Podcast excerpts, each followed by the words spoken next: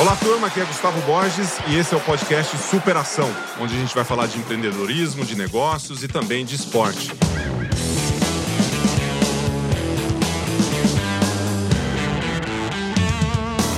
Mas vamos lá! Cara, superação é uma palavra que sempre teve presente na minha vida, né? Em termos. E para quem é atleta, foi atleta de alto rendimento, de alta performance, e mesmo como empreendedor também, quando você fala de superação, é uma coisa que tá, tá no sangue, corre na veia. Então, o atleta, ele é, ele é fabricado dentro da palavra. Super, duas palavras, né? A superação e o foco. Então, quando você tem a superação, é o, é o fato de você é, se superar cada vez mais. A gente sempre fala do centésimo de segundo, que é o menor indicador possível dentro do nosso esporte para que você possa se superar. É, a, única diferença entre você sair do lugar comum para ter um algo a mais é você superar um centésimo de segundo. Aí você está mais próximo. Então você imagina o seguinte: você tem a relação com a vitória, com a derrota, mas a relação com a superação é só com você. E é uma coisa muito legal que é, todas as vezes que eu me superei, eu venci. Na pior das hipóteses, eu venci a mim mesmo. Então eu já tive uma evolução. E a hora que você se supera, você faz um índice olímpico, você chega numa Olimpíada, você chega na tua melhor performance, você chega no recorde, chega na medalha. E isso pode ser levado para qualquer qualquer ambiente, qualquer área da, da sua vida, em relação a como você constrói a, a, os seus empreendimentos, seja ele qual for. É, então, é uma palavra que tem um peso muito grande e nada melhor do que ter essa palavra como tema do podcast. A superação é uma palavra, ela, ela, ela tem uma relação muito individual com as pessoas. É, tem muitos atletas, muitas pessoas que se superaram de uma maneira grandiosa que não foram nem atletas de alto rendimento. Né? Não ganharam nenhuma medalha no Campeonato Paulista, no Campeonato Regional.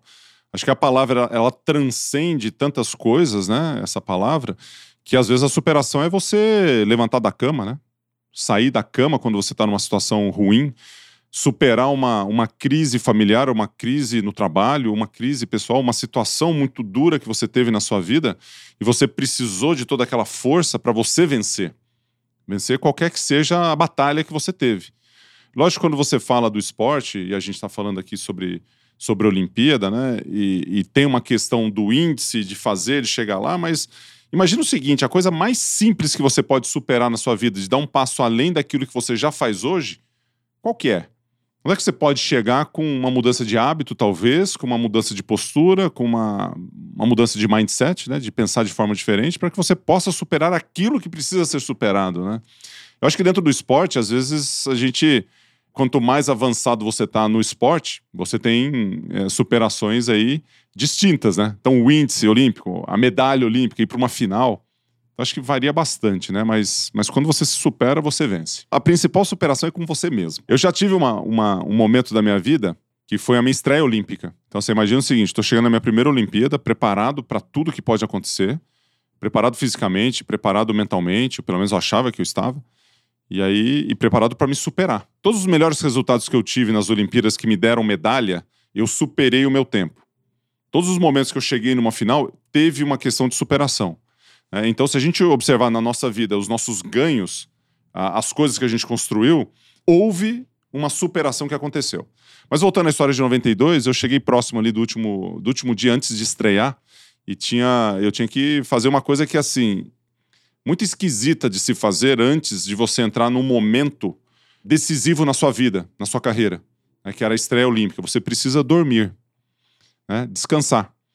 E esse talvez é, tenha sido o dia mais estranho da minha vida, porque nove e meia, dez horas eu estou na cama, estou preparado para descansar, para dormir. E eu fiquei assim, precisava, tava com sede, ia tomar água, tava com fome, ia comer, ia no banheiro, voltava, voltava, aí voltava. E naquele momento eu fiquei assim: é, você está preparado para o seu resultado, ao mesmo tempo a ansiedade vem para a cama, a tensão, o estresse, e começa a ter assim, uma, uma mistura de emoções muito grande e ficar preocupado. E eu nadei aquela prova de 200 metros nado livre umas 200 vezes na minha cabeça. Ah, 200 acho que é muito, umas 20 vezes, vai. Estratégia, e vai, e volta, e fiquei assim, super preocupado. No outro dia, eu acordei destruído. E eu precisava me superar para classificar para as finais. Eu tinha chance até de disputar uma medalha classificar para as finais, entre os oito aí que você está falando, e estar entre os oito e de repente ganhar uma medalha. Fiz o aquecimento, tava péssimo, virei pro meu treinador e falou seguinte: olha, eu vou mudar a estratégia de prova porque eu não tô bem. Eu quero fazer, meu, você já tá fazendo tudo errado aqui, né? Pensando em coisa que tá totalmente fora do seu controle, pensando no adversário, pensando no, na fome, na sede, não sei o quê, na vontade de comer, e de repente você tem a única coisa que tá no seu controle, que é você ter uma boa estratégia de prova, que isso vai te trazer resultado, eu jogo aquilo no lixo. Dito e feito, fui para a prova, tive uma péssima prova e não me classifiquei. Ou seja, o momento de superação eu construí para ser um momento de decepção, não de superação. Então eu me auto-sabotei em todos os momentos que aconteceram ali, meio que inconscientemente, mas que me trouxe um resultado negativo naquele momento. E dois dias depois eu tinha a segunda prova mais importante da minha vida, que era os 100 metros nado livre. Um outro momento de superação. Eu era o mesmo atleta, a mesma pessoa fisicamente, mas uma pessoa completamente diferente no aspecto mental. Eu estava muito mais forte nos 100 metros do que nos 200. Muito mais preparado na segunda prova que eu participei do que na primeira. E aquilo fez uma diferença nessa palavra que é a superação de uma maneira assim, absurda, absurda. E o resultado está aí, né? Uma medalha de prata e a outra foi o 200, o 22 lugar e não entrei para uma final. A hora que você precisa de algo para prosperar, para persistir, para chegar adiante, você precisa de um mentor, né? Você precisa de um coach do lado, você precisa de alguém que, que te ajude a superar isso. Você precisa de pessoas ao seu redor. Os companheiros de equipe ajudaram, né? O treinador foi crucial, porque naquela tarde, você imagina o seguinte: você vai uma prova que você está tentando ganhar uma medalha e você está assistindo da arquibancada, batendo palma para seus adversários, né? E o treinador vira assim: ó, amanhã você vai lá e ganha essa prova. Eu falei, beleza. Só que o amanhã é quatro anos depois, em 1996. Cara, o treinador colocando um chipzinho de longo prazo na cabeça do cara na mesma Olimpíada que ele acabou de ter uma super decepção. Então, os aprendizados, quando você perde ou quando você ganha, eles são essenciais. E por que quando perde quando ganha? Porque quando ganha, às vezes a gente entra um pouco na soberba, acha que vai, vai continuar ganhando, acha que fica com o rei na barriga. Isso pode ser um grande problema. Né? Então, quando você vence, você tem que aprender. Quando você perde, você tem que aprender. E acho que aquele momento ali foi, foi importante para isso, né? saber assim, a importância da tranquilidade para você dar um resultado. A importância do pensamento assim mais calmo, da estratégia de prova, escutar o mentor, escutar o seu treinador, escutar o coach que estava ali do lado, para que o resultado acontecesse. E foi isso que eu fiz, né? Tinha dois dias para fazer esse tipo de coisa. Imagina como que é cabeça do moleque de 19 anos de idade, tendo que estar tá preparado para chegar dois dias depois e ter a segunda prova mais importante da vida e estar tá nas finais e ganhar uma medalha. É uma, uma pressão muito grande.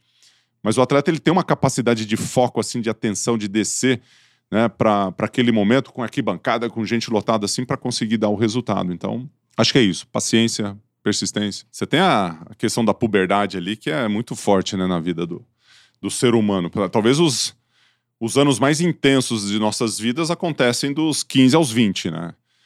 Dependendo se você se desenvolver um pouco mais ali antes dos 15, né? Mas normalmente com 15 anos é onde a puberdade está chegando ali, você, já, aliás, já está na puberdade e está desenvolvendo fisicamente as suas, as suas, capacidades e competências. Eu lembro de, com 15 anos na Olimpíada de 88, assistindo às provas de natação, vendo o Matt Beyond ganhar um monte de medalha, né? Que era o grande ídolo, ícone da época. Mas, e pensando ali, falando assim, cara, um dia eu queria estar tá aí não sabia muito bem o que eu ia fazer, né, para chegar nas Olimpíadas e para ter o resultado que eu tive. Nem né? imaginava que em 92 eu seria um medalhista olímpico, mas eu queria participar das, das Olimpíadas. Eu queria fazer parte daquele grupo ali. Eu nem era campeão paulista com 15 anos de idade. Eu nem estava nas paradas ali, né? Eu comecei a despontar, inclusive, com 15 anos. 16 eu estava um pouco melhor, 17 eu já fui campeão brasileiro, 18 estava na seleção, fui campeão pan-americano e, e, com 19 eu fui para as Olimpíadas. Né? Então foi uma escalada até que relativamente rápida, que teve um impacto muito grande no resultado. Quando você atinge um nível, para você se manter ali, ele é, ele é foda. É duro. Os próximos quatro anos eu amadureci. Então, me tornei um. Eu era um jovem de 19. E engraçado que a natação, os esportes amadores, né, na época, o, é, o profissionalismo começou a chegar ali, naquele momento, na natação. Então, não tinha, não tinha grana até 92, 94 ali. Aí depois começou uma grana acontecer, patrocinadores e tudo mais. E a hora que chega o, o profissionalismo, a gente envelhece dentro do esporte, porque com 23 anos eu me achava um velho na natação. Com 19, quando eu estava nadando na Olimpíada de 92, tinha o Matt Beyond que tinha 27, que estava do meu lado, eu ficava procurando a bengala do cara com 27. Falei, cara, cadê a bengala desse cara? porque o cara é velho, né, com 27. Hoje, 27, você está no auge. Porque a gente ficou assim, você tem um resultado mais maduro, profissionalismo, você consegue ficar mais tempo dentro do esporte. Então, com 23, eu estava me sentindo um profissional na área. Estava maduro fisicamente, eu estava maduro mentalmente, eu estava forte, firme, fisicamente eu estava assim no meu auge. E foi uma, uma Olimpíada muito focada. Né? E aqueles quatro anos foram os melhores resultados que eu tive na minha vida. Né? Bati recorde mundial, peguei, ganhei Pan-Americano em 95, medalha, todas as, as principais competições que existiam, né? o que existem hoje são as mesmas, só que com frequências diferentes. É, eu ganhei medalha. Então a grande superação foi manter a consistência e manter a disputa ali no topo, que foi que era muito dura. Chega, sempre chega gente nova, né? Sempre tem um, um garoto mais jovem que quer te dar pau, né? Isso é normal dentro do, do esporte. Mas a superação ela fez parte de toda a, aquela jornada, né? E, e eu acho que eu consegui isso. Mesmo piorando uma colocação, que foi o caso do 100 metros do livre. Eu fui de segundo para terceiro num ciclo de quatro anos. Mas nem por isso aquele resultado deixou de ser um resultado fantástico e um sentimento de campeão olímpico que vem ali, né? Porque tem uma diferença entre a conquista, que é o, o que aconteceu, que é a medalha, né? Primeiro, segundo, terceiro, e o sentimento de você ser um campeão ou de ser um fracassado, né? Que às vezes você, você ganha uma medalha, pega um segundo lugar, o cara se sente fracassado, porque na última ele foi campeão. E aí? Eu fui campeão, agora eu sou vice, tô triste. Foi um fracasso. Agora, eu fui de segundo para terceiro e tô me sentindo campeão. Cara, como é que é isso, né? é, como é que mexe a cabeça da turma? E acho que esse sentimento, essa forma de você lidar com a sua vida, tem muito a ver com a superação do seu dia a dia. E depois você vai levar isso para sua vida, né? Porque são poucas as medalhas, né? O, as conquistas, primeiro, segundo terceiro no mundo. Imagina, aqui em termos de podcast, tem que ser o melhor podcast do mundo para você se sentir um campeão. Cara, que sacanagem isso. Como é que eu posso fazer o meu melhor trabalho, eu posso fazer a minha melhor entrega, posso ser o melhor profissional na minha área, daquilo que eu quero fazer, e me sentir um campeão. Como é que eu faço isso? Me superando todos os dias. Porque tem gente que nem ganha medalha e se sente assim. O símbolo da conquista, ele é importante. Então, quando você está numa Olimpíada, numa final, claro, medalha de ouro, de prata, de bronze, ele é um símbolo, é, uma, é um troféu relacionado àquilo que aconteceu.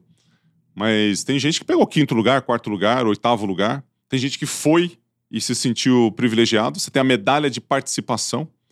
Né? Você tem aquela marca que não é o símbolo exato, o peso de um troféu, de uma medalha, mas que fica marcado no teu coração, que é o, o, o que faz o impacto de uma forma mais, mais ampla naquilo que você constrói, né? Então isso é, isso é muito bacana. Então durante quatro anos eu já tinha o peso de ser medalhista de prata, já, tava olhando, já estava sendo observado pelos concorrentes como o cara a ser vencido.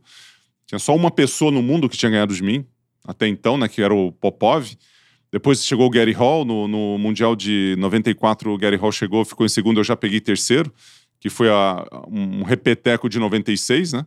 95 eu ganhei do Gary, mas 96 ele voltou a, a chegar na minha frente. Então, assim, ótimos competidores, ótimos rivais que eu tive ao longo da vida, mas a pressão ela faz parte do jogo. Então você tem que saber que isso vai acontecer e a sua forma de lidar com isso, com esse momento, ele é crucial em você se superar, dar um resultado, ou você se diminuir e não conseguir tudo aquilo, todas as realizações que você quer.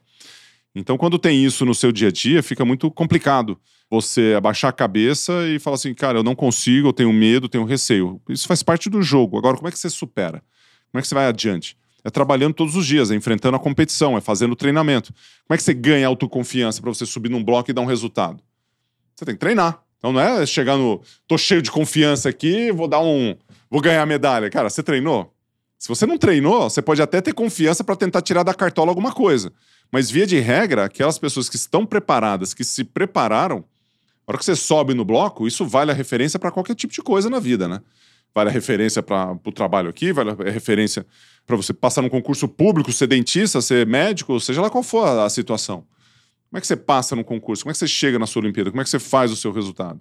Com treino, né? Então, assim, valorizando o processo, fazendo o que tem que ser feito, para chegar naquele momento e você enfrentar a pressão da maneira mais adequada possível, né? Porque vai ter pressão.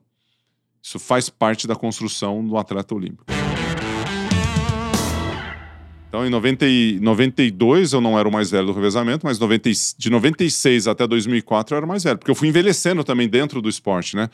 foi um momento muito duro na, na vida de esportista, né? Porque eu não, eu não cheguei na minha melhor forma, tinha consciência disso. É, a minha preparação ela foi boa, mas estava faltando alguma coisa ali. E, e, ali sim, quando você se sente um pouco mais velho, né? Que foi o caso, eu estava com 27 anos, estava com a bengala na mão. Você tinha um Peter Van der Hogenbank, que estava com 17 anos e 96 e estava com 21 naquela Olimpíada, ganhou duas medalhas de ouro. Você tinha jovens atletas, jovens nadadores chegando, despontando ali, e você tentando fazer o melhor possível dentro daquilo que você tinha capacidade para o momento de fazer. Então a minha superação naquela Olimpíada teve um nome, que foi trabalho em equipe. Então, por mais que tenha sido difícil, por mais que eu estava com uma bengalinha, tanto em 2000 quanto 2004, né? A superação de equipe ela foi uma coisa fantástica. Inclusive, naquelas Olimpíadas, eu saí com uma medalha de bronze no revezamento, no 4 por 100 é, metros nado livre. Uma medalha inédita na prova para o Brasil. É a única medalha de revezamento masculino que a gente tem é em 1980, no 4 por 200. Essa foi a segunda no revezamento. E numa presença incrível é, entre os atletas, fazendo a sua entrega, fazendo a sua melhor performance naquele momento para trazer a medalha. Então teve um sentimento assim, putz, estou ficando velho, tem, né? Isso aconteceu, mas ao mesmo tempo uma superação, apesar da idade, né? Como é que eu posso me superar e fazer uma entrega com o time aqui com a galera? Se eu não me engano, naquela Olimpíada eu fiquei em décimo segundo. Na, eu peguei, é, eu saí nas semifinais, fiz um tempo razoável, pior, meio segundo, seis décimos pior do que a minha melhor marca. Então, em termos de superação pessoal, eu não consegui. Mas em termos de superação de equipe, o nosso objetivo ele foi traçado e ele foi executado por várias razões que aconteceram ali. Então acho que foi uma, um momento de superação. Mas tem assim aquele sentimento de de estar tá chegando a hora de parar, né? Na minha geração inicial, você parava com 22 anos, 23 você era velho. Por isso que o Bengala com 27, né? Então, com 23, eu era velho em 96, assim, eu era dos mais velhos, não era um dos mais novos. Tinha lá um de 26, 27, mas você dava risada. Ah, o cara, meu. Incrível. Aí depois você é aquele cara. Grandes caras que foram medalhistas com, com 27 anos, né? Pablo Morales já foi medalhista com essa idade. É, é, tinha, tinha, vários que conseguiam ser aqueles caras assim, como é que um cara pode ganhar medalha nessa idade, né? É uma coisa assim incrível. Você não conseguia compreender que o cara conseguia fazer isso. Mas como foi o pessoal ficando mais velho, acabou ficando um pouco mais normal. 2004 eu já estava no período de transição de carreira. Eu fiz uma, uma escolha de fazer a transição de carreira junto com a minha com o esporte e com as outras coisas, inclusive no empreendedorismo, né? Com metodologia, com... metodologia veio depois, mas academias, bares, as palestras motivacionais, todos os, os objetivos que eu tinha em relação a, a essa transição eu acabei fazendo juntamente com a natação. Qual foi o problema disso? O esporte ele ficou não que ele ficou secundário, eu coloquei o mesmo esforço nos dois, mas o fato de você colocar esforço em duas coisas, você divide a sua energia. Então, os meus resultados minha, nos meu, no meu último ciclo olímpico, ele não foi dos melhores. Então, nadei o revezamento da minha última prova olímpica, peguei décimo segundo. Numa prova que eu já tinha sido medalhista. É, não nadei minha prova individual, que eu já tinha ganhado duas medalhas nas últimas duas. Então, tinha algumas características, mas estava muito alinhado a minha expectativa. Qual foi a minha superação naquele, naquele, naquele dia ou naquele, naquele ciclo? Foi fazer o um encerramento da maneira como eu gostaria. Eu decidi fazer aquela transição daquele jeito. E quando você decide fazer alguma coisa, a tua expectativa e a tua ambição relacionada ao resultado que você está buscando, ele está bem alinhado. Então eu não tinha como perder. Então você fala, cara, eu fui campeão com o 12 lugar, olha que maravilha. É, não que o 12 para quem já tinha sido medalhista na me mesma prova seja um resultado, uma conquista equivalente. Ela não é. O terceiro é melhor que o décimo segundo. O primeiro é melhor do que o segundo. Mas em termos de sentimento de do que eu quis construir para minha carreira, aquele final de carreira ele foi adequado. Quem diria que eu, nada, eu com 23 anos na Olimpíada de 96, que eu já estava pensando em aposentadoria lá em 96, eu nadaria dois outros ciclos olímpicos. Quem pensaria nisso? Se você pensar no esporte de alta performance ou no esporte de alta, alto rendimento, a gente separa as duas coisas. O esporte de alto rendimento ele tem muito a ver com as comparações e com os rankings e com a situação que você se coloca em termos de performance comparado a outras pessoas. Seja ela na sua prova, seja ela na sua, na sua vida, seja ela no índice. Então, o alto rendimento ele está relacionado a você ir para uma Olimpíada, você ficar só nos regionais, né? Então, se você é um nadador de, de, de regional, você não necessariamente você está no alto rendimento, você não está. Você vai estar tá no alto rendimento se você for um atleta profissional. Esse é o alto rendimento. Se você for para uma Olimpíada, né? se você for um profissional da área e tiver no alto rendimento. Já a alta performance, ela é atingível por qualquer pessoa.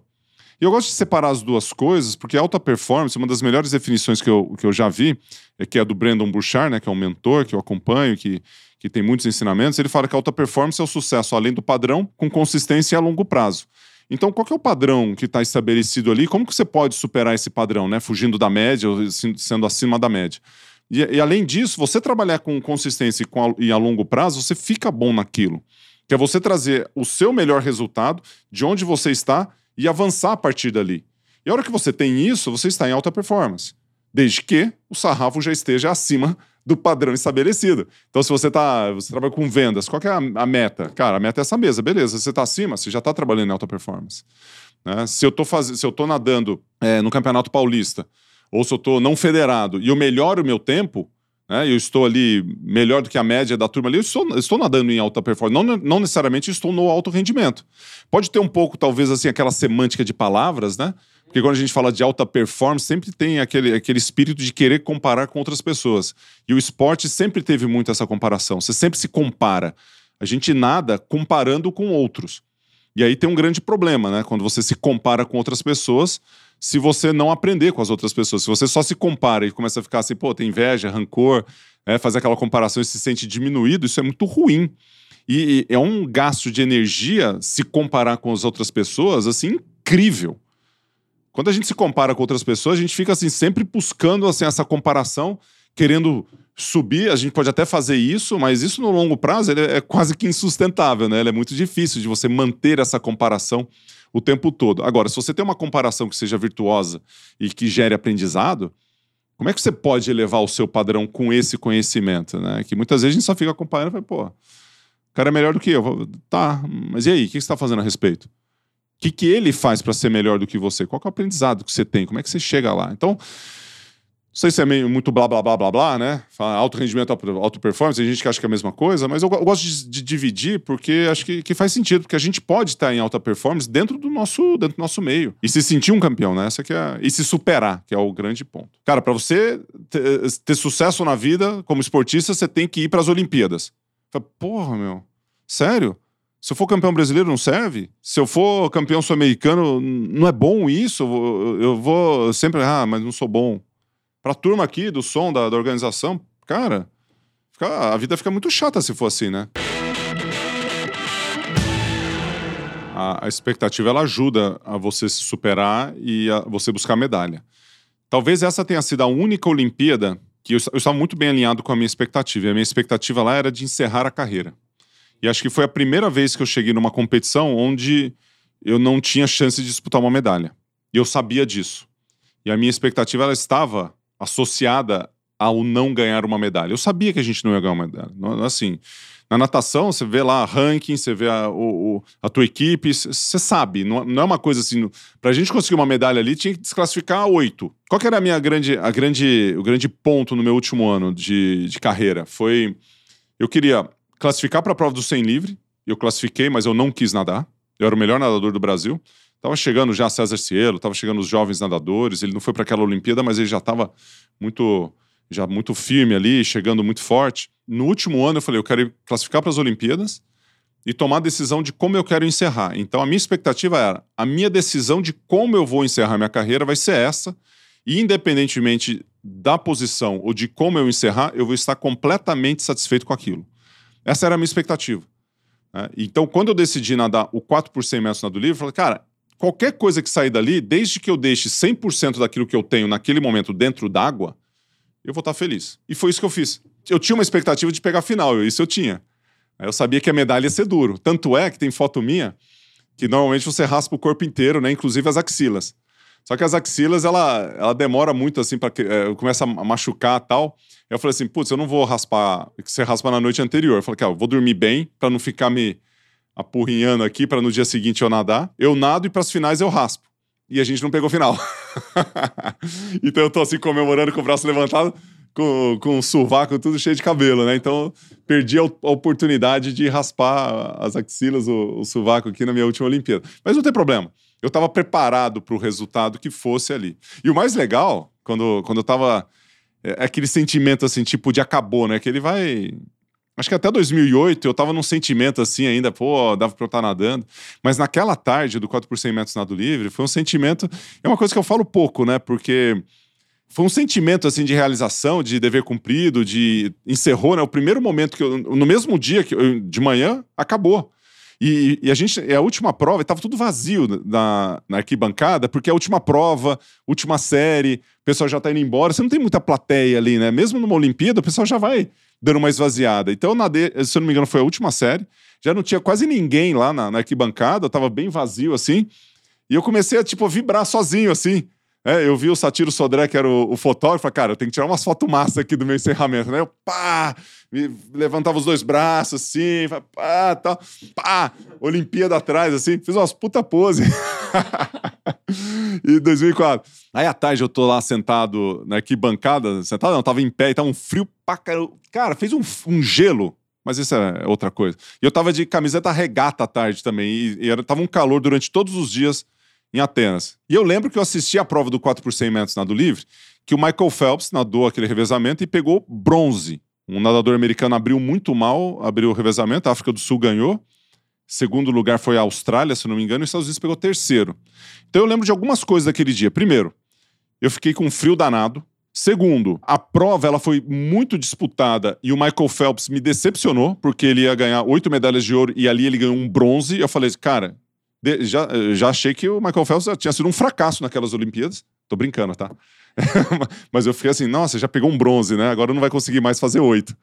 E a terceira, a hora que eu olhei para aquela prova que encerrou, eu falei assim, cara, não é fácil ganhar uma medalha olímpica. Não é fácil, né? E eu já tinha ganho quatro medalhas olímpicas. Só que a hora que eu olho daqui bancada, eu falo assim, gente, 4 por 100 metros nado livre. Quatro anos atrás eu tava nessa, no pódio.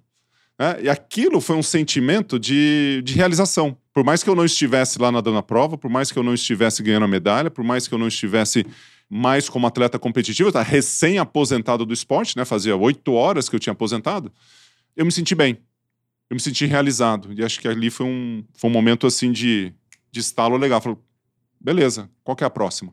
Aí fui, eu saí da piscina, fui direto para uma entrevista coletiva da, do COB, né, na cidade, na cidade, na Casa Brasil, alguma coisa assim. Não sei se foi na Casa Brasil ou não, em algum outro lugar, acho que foi Casa Brasil. E a hora que chegou ali, eles fizeram a entrevista, eu fui falando, tá, e todo mundo tentando, né? Para se emocionar. Eu nunca fui de chorar. Né? Eu nunca tive, assim. Não que eu não gosto de chorar, até gosto de chorar, acho que é legal, né? você extravasa, é... mas é, nunca fui de chorar, assim, mas me, me emociono, vibro tal. E, e, quando eles começaram a perguntar tal, a turma, o repórter adora quando você chora, né? Indo para um lado para outro, eu lembrei do meu avô, assim, né? Quem que você pensou no final? Eu falei, cara, me lembrei do meu avô, lembrei tal. Aí, putz, aí chorei, desagou. Aí, falei, pronto, vocês queriam que eu chorasse? Todo mundo, ah, Gustavo chora, né? Mark Spitz, por exemplo, ele fazia. Mark Spitz teve sete, sete medalhas de ouro, né? Foi superado pelo Michael Phelps. Então, ele falava com o treinador, que é o Doc Councilman, um dos maiores treinadores da história da natação ele, o Doc chegava para ele e falou o seguinte: Ô Spitz, se você bater o recorde mundial aqui no treino, todo mundo pode ir para casa. É, o cara subiu no bloco e pá, bateu o recorde mundial. E hoje em dia não, porque o esforço que você faz no treino, o volume de intensidade, o seu corpo está cansado. E você só consegue dar resultado quando você está descansado após ter um acúmulo de esforço considerável. Então você imagina o seguinte: você treina muito, descansa, nada rápido. Então você nunca está no melhor momento fora de uma competição, porque seria incomum, né? não seria adequado você descansar sem colocar à prova o seu resultado numa competição importante. Então, por exemplo, Michael Phelps, ele sempre estava na sua melhor performance onde? Nas Olimpíadas ou nas seletivas americanas, porque é onde faz a diferença. Se ele faz qualquer outro momento, ele está bem preparado e ele nada para nada, entre aspas, não faz sentido. Mesmo porque se você bater um recorde ali, você melhorar sua performance, é mais um símbolo, porque não vale para nada. Então, por exemplo, os indicadores de performance do treino é para que você fazendo aquilo que você precisa fazer e se superar naquela série, aquilo vai garantir que você, na competição, tenha a sua melhor performance. Imagina como se fosse KPIs aqui de empresas. Para você atingir, por exemplo, uma venda de 100 mil no mês, você precisa vender, vamos facilitar a conta, 30 mil por mês, tem que vender mil por dia. Então, todo dia você vende mil, você não vende 30 mil por dia. Você vende mil, mil, mil, mil, mil, chegou no final você tem 30. Então, quando você. Isso pode ser um dos exemplos, né? Pode ser que você venda assim 30 mil no dia. Então, aí não é uma boa referência, né? Se utilizar isso como referência. Mas se você tem que fazer um parcial, ou uma série, ou alguma coisa específica que aquilo se você fizer aquela série daquela forma, aí tem indicadores, tem protocolos, tem tempo, tem pulso, tem, tem lactato, tem várias formas de você medir se o esforço que você está colocando e a sua superação naquele treino vai garantir ou vai estar adequado para o seu melhor tempo lá na, no final da jornada. Então existe essa, essa relação. Então o treinador sabe e o atleta sabe. Porque você já tem referência. Por exemplo, uma série, fazer 8 de 100 descansando 3 minutos, por exemplo, para melhor média. O que, que você tem que fazer para que você possa melhorar? Aí você tem uma referência do que você já fez. Poucas pessoas se dão ao luxo de poder, de poder é, fazer um esforço menor nas eliminatórias para se classificar do que a grande maioria. Por exemplo, Michael Phelps. Ele era tão na frente de todo mundo que ele podia fazer isso. Então, nas eliminatórias, ele nadava meia, meia boca, chegava na semifinal, um braço só. Na final, ele, ele colocava lá uma perninha e colocava outro bracinho. E à tarde, ele e depois na final, ele soltava os cachorros. Isso acontece. E o que acontece muito também é o seguinte: nas eliminatórias, dependendo do seu nível, você até consegue controlar, que vão 16 para a próxima etapa. Nas semifinais, vão 8 para as finais. E às vezes, você tá. Você tirar um pouco o pé do acelerador pode ser um risco para a classificação. Principalmente se você nadar duas semifinais. Você nada na primeira série e o pessoal nada fraco na primeira série e a segunda série nada muito forte, vai o melhor tempo, não vai a melhor colocação como no atletismo. Porque no atletismo o cara tá correndo ali, aí ele tá lá, classificam três ou classificam quatro, ele olha para o lado, vê que lugar que ele tá, dependendo da prova, e ele diminui, ele acelera. Na natação não, é o melhor tempo dos 16. Então na semifinal, cara, normalmente bons resultados acontecem na semifinal, por duas razões. Primeiro, que você tem que garantir a sua classificação. E segundo, que não está valendo medalha. O pessoal nada mais tranquilo. Então, quando você nada mais tranquilo numa, numa semifinal, a gente já viu recorde mundial, a gente já viu gente, assim, não é, não são muitas exceções. Você tá em primeiro na semifinal, depois você pega quarto, quinto. Você estava em ou você estava em quinto, depois você ganha a prova. Michael Phelps já ganhou medalha de ouro da raia 6 que estava em quarto lugar, da raia 5 estava em segundo. E isso acontece. Quatro primeiros, 5, 2, 3, 3, 6, 4, 7, 1 é o sétimo e 8 é o 8. A água, você imagina o seguinte: o melhor está na frente e a onda a marola vai para os lados. Então, se você está na raia do meio, você tem uma vantagem, principalmente na primeira perna. Então, assim, em termos de melhor lugar para estar na piscina, é no meio. Não é garantia que você vai ganhar medalha ou que você vai chegar em primeiro. Então. Naquele momento eu já tinha muita coisa rolando nas academias, já iniciou uma conversa é, logo na sequência de fazer um outro negócio, que é a metodologia, que inaugurou em 2005, né? E o trabalho ela aconteceu naquele semestre, né? Mais junto ao final daquele semestre. E, e, foi uma mudança mesmo de cabeça, assim, de, da forma como conduzir. Eu fiquei um pouco perdido no começo, porque eu, sobrou tempo, né, na minha, na minha vida, na minha agenda ali. Mas eu fiquei meio perdido, assim, o que eu vou fazer, né? E aí eu fiquei me entrando nas coisas. Como já tinha uns negócios em operação, ficou mais fácil. Então chegava na academia, me envolvia onde precisava envolver, os sócios começaram a, a, a buscar mais, né? E eu buscar mais os sócios para me ocupar. Teve muita. A parte de palestra motivacional sempre foi uma, um, um algo que estava presente dentro do, do meu dia a dia, então isso se potencializou também a partir de 2004.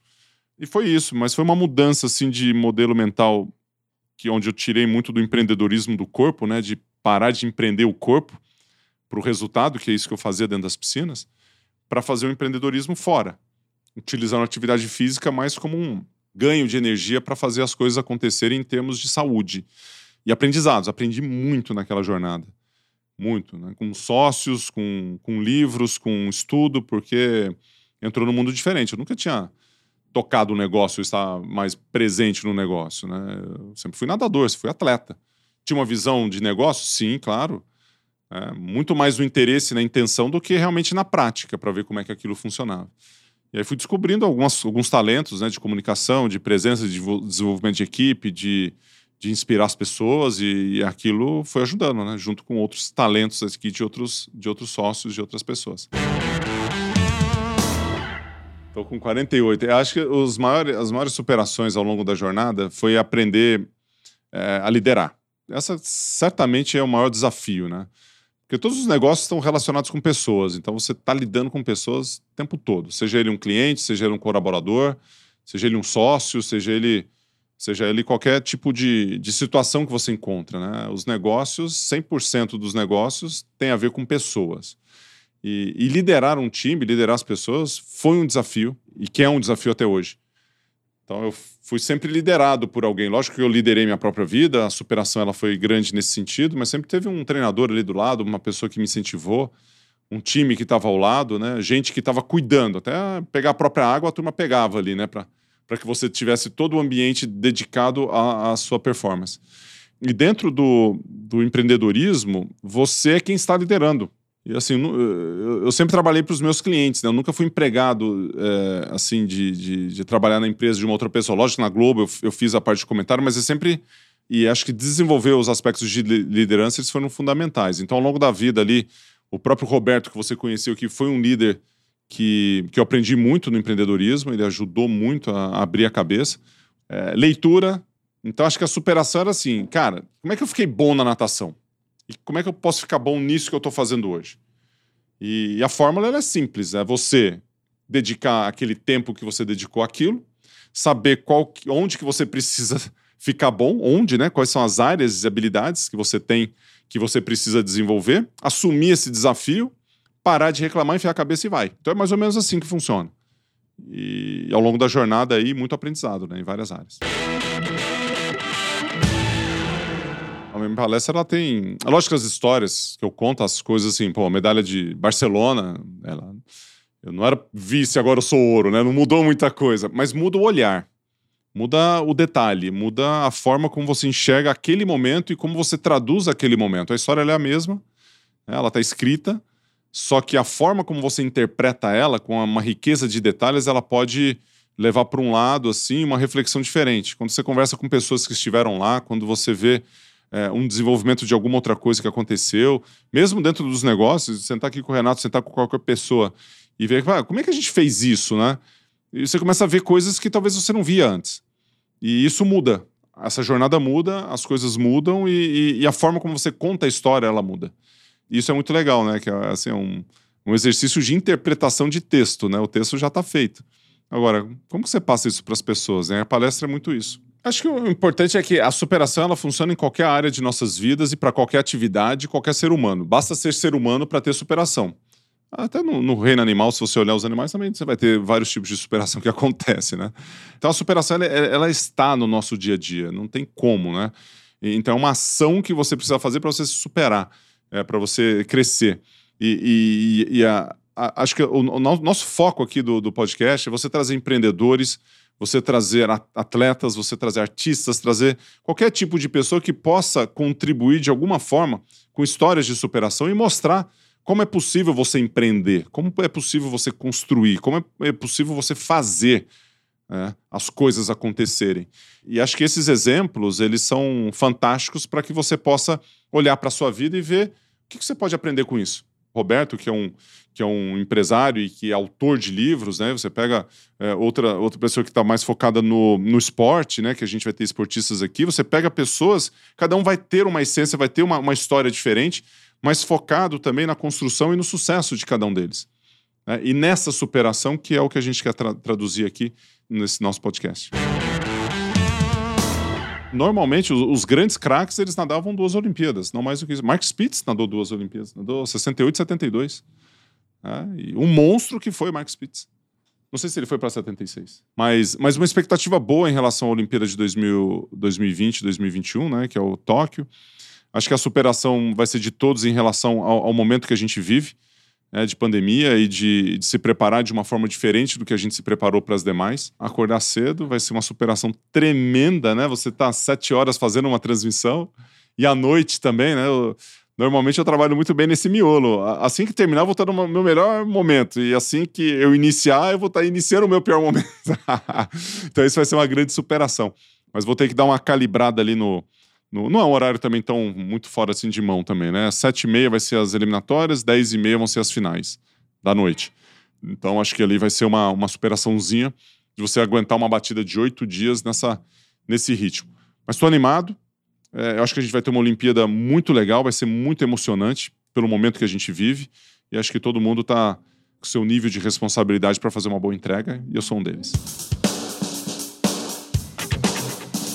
Cara, eu tô em todos os canais. Então, se colocar Gustavo Borges, você vai achar eh, todos os meus canais: LinkedIn, Instagram, vai achar no YouTube, já Facebook. Qualquer canal que, que, o pessoal esteja hoje, eu estou. E o único que eu não estava era exatamente esse do podcast, que vai estar no Spotify, né? Já tá, inclusive já tem lá um superação, já vi que tá lá. É isso aí. Valeu.